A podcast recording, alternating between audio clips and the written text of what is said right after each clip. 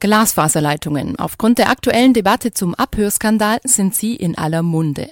Durch sie fließen all unsere Daten in Form von Signalen und dank dieser Kabel haben wir hier in Karlsruhe und in vielen anderen Städten und Gemeinden einen DSL-Anschluss. Aber in Deutschland gibt es noch nicht einmal genügend Glasfaserkabel. Manche Gemeinden sind nicht an das Netz angeschlossen. KIT-Forscher des Instituts für Hochfrequenztechnik und Elektronik haben es geschafft, eine Breitbandverbindung per Funk herzustellen. Und gleichzeitig haben sie einen Weltrekord aufgestellt. Einen Eintrag ins Guinness-Buch der Rekorde bekommen die Forscher nicht. Dafür weltweite Anerkennung für die Datenübertragung per Funk. Professor Dr. Thomas Zwick und weitere Forscher des KIT und des Fraunhofer Instituts haben seit dreieinhalb Jahren gemeinsam daran gearbeitet. Wir haben ein System aufgebaut und zwar haben wir letztendlich die komplette analoge Hardware gebaut, Sender, Empfänger für eine Frequenz von 240 Gigahertz und können dort 40 Gigabit pro Sekunde übertragen. Das heißt, die Daten einer kompletten DVD fliegen sozusagen in unter einer Sekunde von Sender zu Empfänger. Vom Landratsamt in Karlsruhe bis zum Physikhochhaus. Dort haben die Forscher die Prototypen platziert.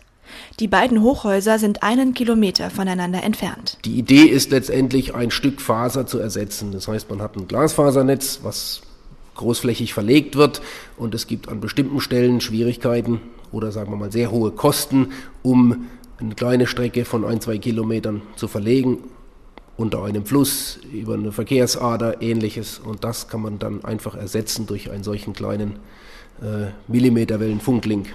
Nach diesem Frequenzband, der Millimeterwelle, ist die Funkverbindung benannt. Sie nennt sich Millilink. Die Politik fördert das Forschungsprojekt, denn im europäischen Vergleich hinkt Deutschland hinterher beim Ausbau des Glasfasernetzes.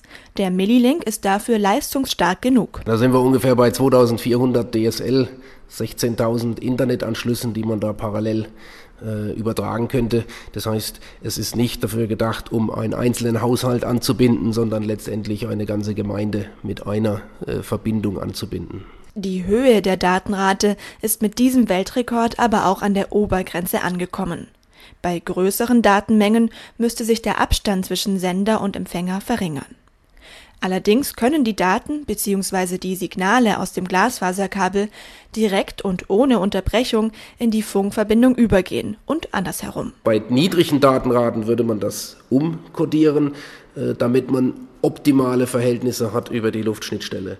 Äh, hier muss man allerdings sagen, äh, lohnt sich das nicht. Man könnte zwar etwas bessere Übertragungsverhalten generieren, man würde aber bei den Datenraten natürlich riesige Prozessoren brauchen mit riesiger Geschwindigkeit und auch sehr hohem Stromverbrauch, um diese Daten umzukodieren. Ja. Und genau das wollten wir vermeiden, weil erst dann wird es natürlich interessant. Dann habe ich ein sehr kleines, kompaktes Modul mit einem relativ geringen Stromverbrauch, was ich einfach zwischen die Faser äh, reinsetzen kann, was die Daten ähm, seamless, wie man dann auf Englisch sagt, überträgt. In der Wirtschaft regt sich schon Interesse am Millilink. Die Telekom möchte damit ihr Netz ausbauen, so wie es Ziel des Projektes war. Der Antennenhersteller Katrein will den Millilink fürs Fernsehen nutzen und damit alle Kabelfernsehkanäle per Funk übertragen. Bis jetzt stehen aber erst die Prototypen Sender und Empfänger auf zwei Karlsruher Hochhäusern. Bis der Millilink umgesetzt werden kann, dauert es noch drei bis fünf Jahre.